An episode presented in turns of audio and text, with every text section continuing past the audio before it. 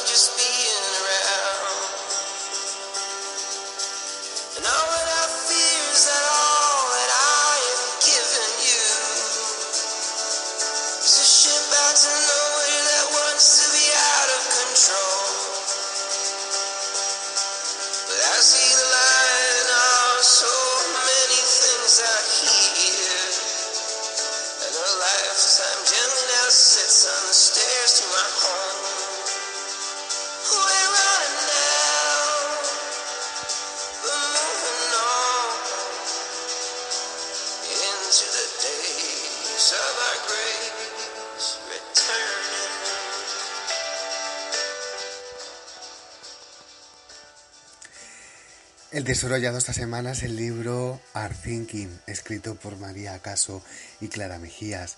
El subtítulo es Cómo el arte puede transformar la educación. Leo unos párrafos, aunque me encantaría poder leer el libro entero por aquí, porque tiene tantas ideas, tanto impulso, es tan inspirador, cuantas referencias. Dicen las autoras, lo que los profesionales que nos dedicamos a la educación debemos aprender de las artes tiene que ver con cuatro elementos clave. Un tipo de pensamiento diferente al pensamiento lógico, que visualizaremos bajo la etiqueta general de pensamiento divergente. Un tipo de experiencia estética basada en el placer, una reconcepción del estatus de la pedagogía para empezar a entenderla como una producción cultural y una forma de trabajo donde lo proyectal y lo cooperativo trascienden el simulacro pedagógico. Estas cuatro ideas claves pasan por una idea transversal general. Tenemos que defender, como sugirió Henry Giroux en 1990, el carácter intelectual de las prácticas educativas de cualquier tipo, pero sobre todo en aquellas que socialmente están menos representadas dentro de lo intelectual, porque no hay trabajo intelectualmente más complejo y necesario que el de las maestras de infantil y de primaria. ampliemos nuestro cupo de intelectuales, abandonemos la idea de que solo los filósofos, escritores o antropólogos pueden serlo. Las personas que nos dedicamos a la educación tenemos, tenemos y hemos de empoderarnos como intelectuales o nadie lo hará por nosotros. Así sea, que se empoderen dicen unas páginas más adelante, refiriéndose a John Foncuberta, dice, John Foncuberta escribe, no es que este nuevo mundo vaya a tener un impacto tremendo sobre la imagen, sino que es precisamente la imagen la que va a constituir la fibra principal de ese mundo. En este lugar donde las imágenes hacen y transforman los estadios más íntimos de nuestras vidas, el verdadero problema es cómo desarticularlas como relato de verdad, un proceso que debe hacerse desde la escuela, desde la universidad, desde los museos y desde nuestras casas, de manera que desarmemos la indiferencia contemporánea con la que miramos al mundo y con la que el mundo imagen finge mirarnos a nosotros. Dicen también, simsología, en este mundo distinto es muy probable que la persona que esté leyendo este libro posea una increíble cantidad de información sobre la familia Simpson. Hay muchas posibilidades de que, por ejemplo, sepa cómo se llama la hija mayor de la familia. También puede que sepa cómo se llama el dueño de la pequeña tienda de la esquina. Y puede incluso que además posea un tipo de información realmente asombrosa que sepa si las hermanas de, de Marge ah, se depilan o no. La persona que esté leyendo este libro puede que no tenga esa misma información de quienes viven un poco más allá de su propia casa, de sus vecinos de carne y hueso, y con los que se cruzan el pasillo o en el ascensor. Puede que ignore esta información, incluso de los miembros de su propia familia, por lo que se encuentra en medio de una gran paradoja, posee más información sobre la familia Simpson que de su propia realidad. Resulta chocante, pero tenemos que admitir que la familia Simpson no existe, es una construcción visual, una serie de dibujos de colores saturados que montados unos sobre otros dan la sensación de estar en movimiento.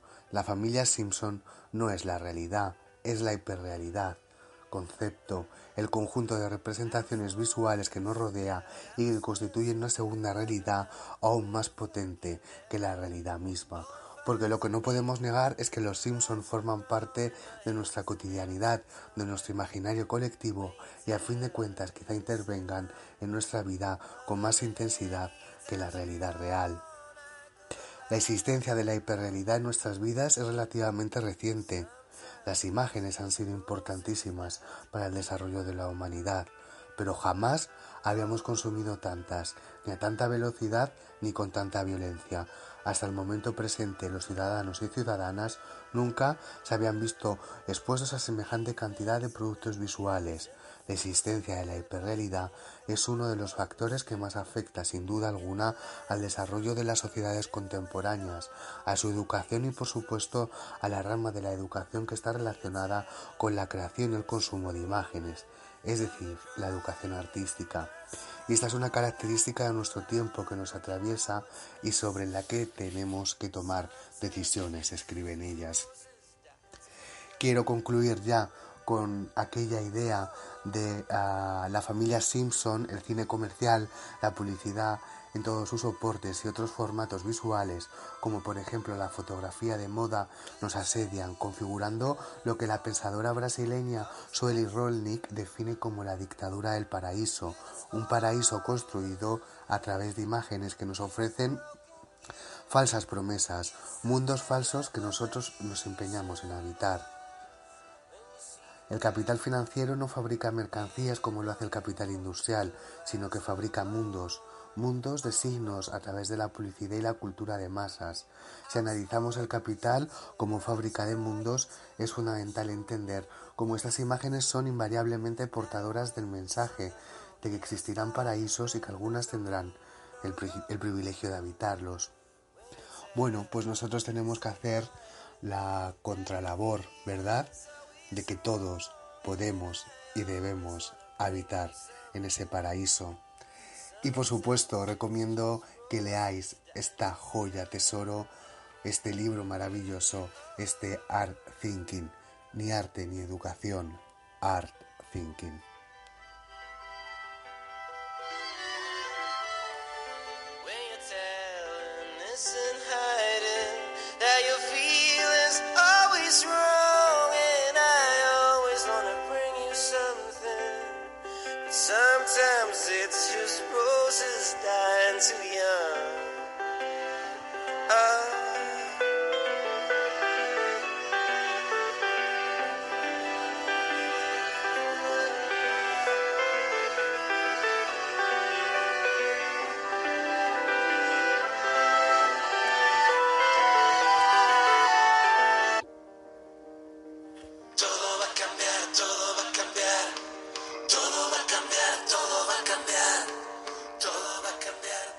Bienvenidas, bienvenidos a la cápsula 14 de Por la Puerta de Atrás. Mi nombre es Sergio Vega.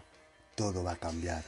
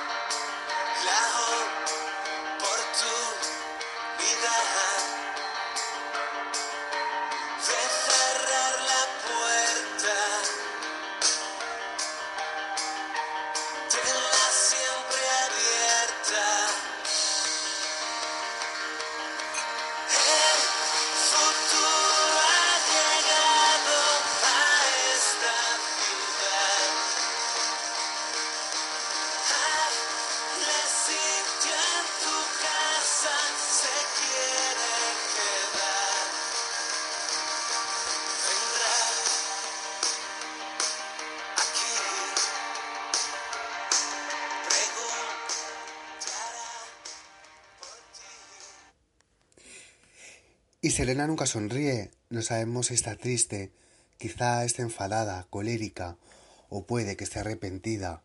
A lo mejor siente nostalgia de cuando le permitían escribir. Serena Joy no existe, es un personaje de ficción creado por Margaret Atwood en su novela El cuento de la criada, escrita en 1984.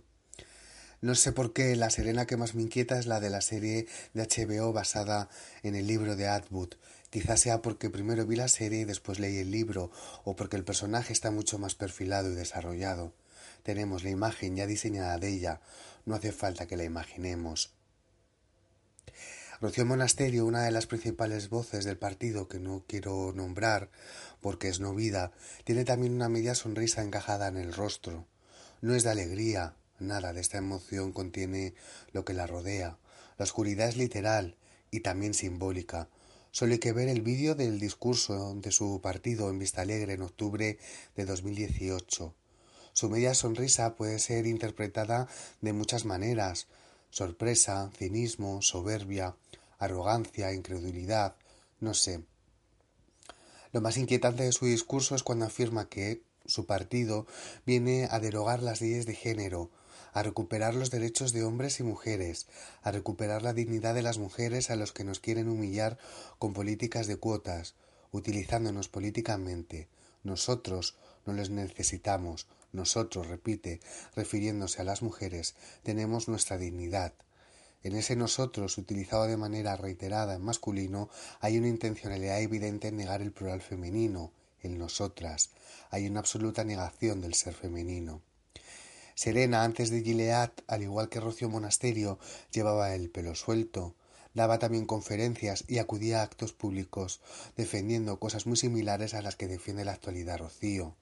Leo estos días el libro de Susan Faludi, Reacción, la guerra no declarada contra la mujer moderna, publicado en 1991.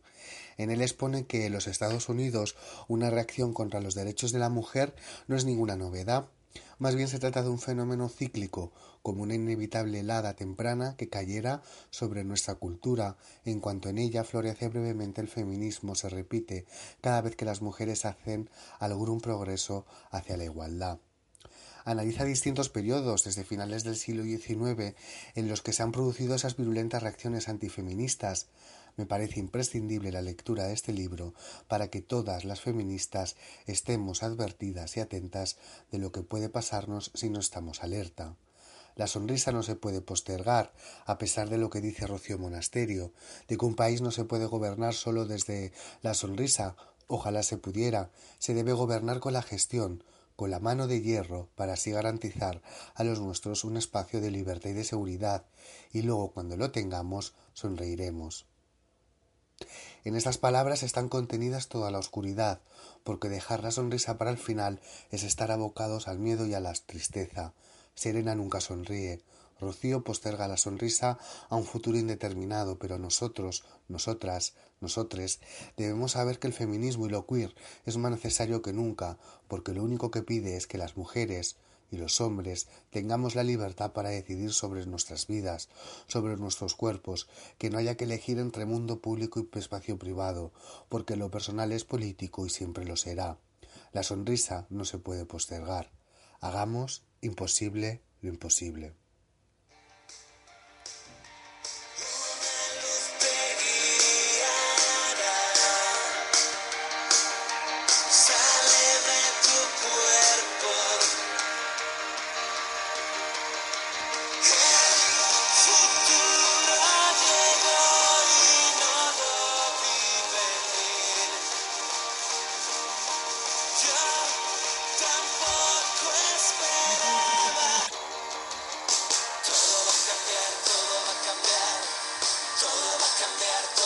cambiar, todo va a cambiar, todo va a cambiar, todo va a cambiar.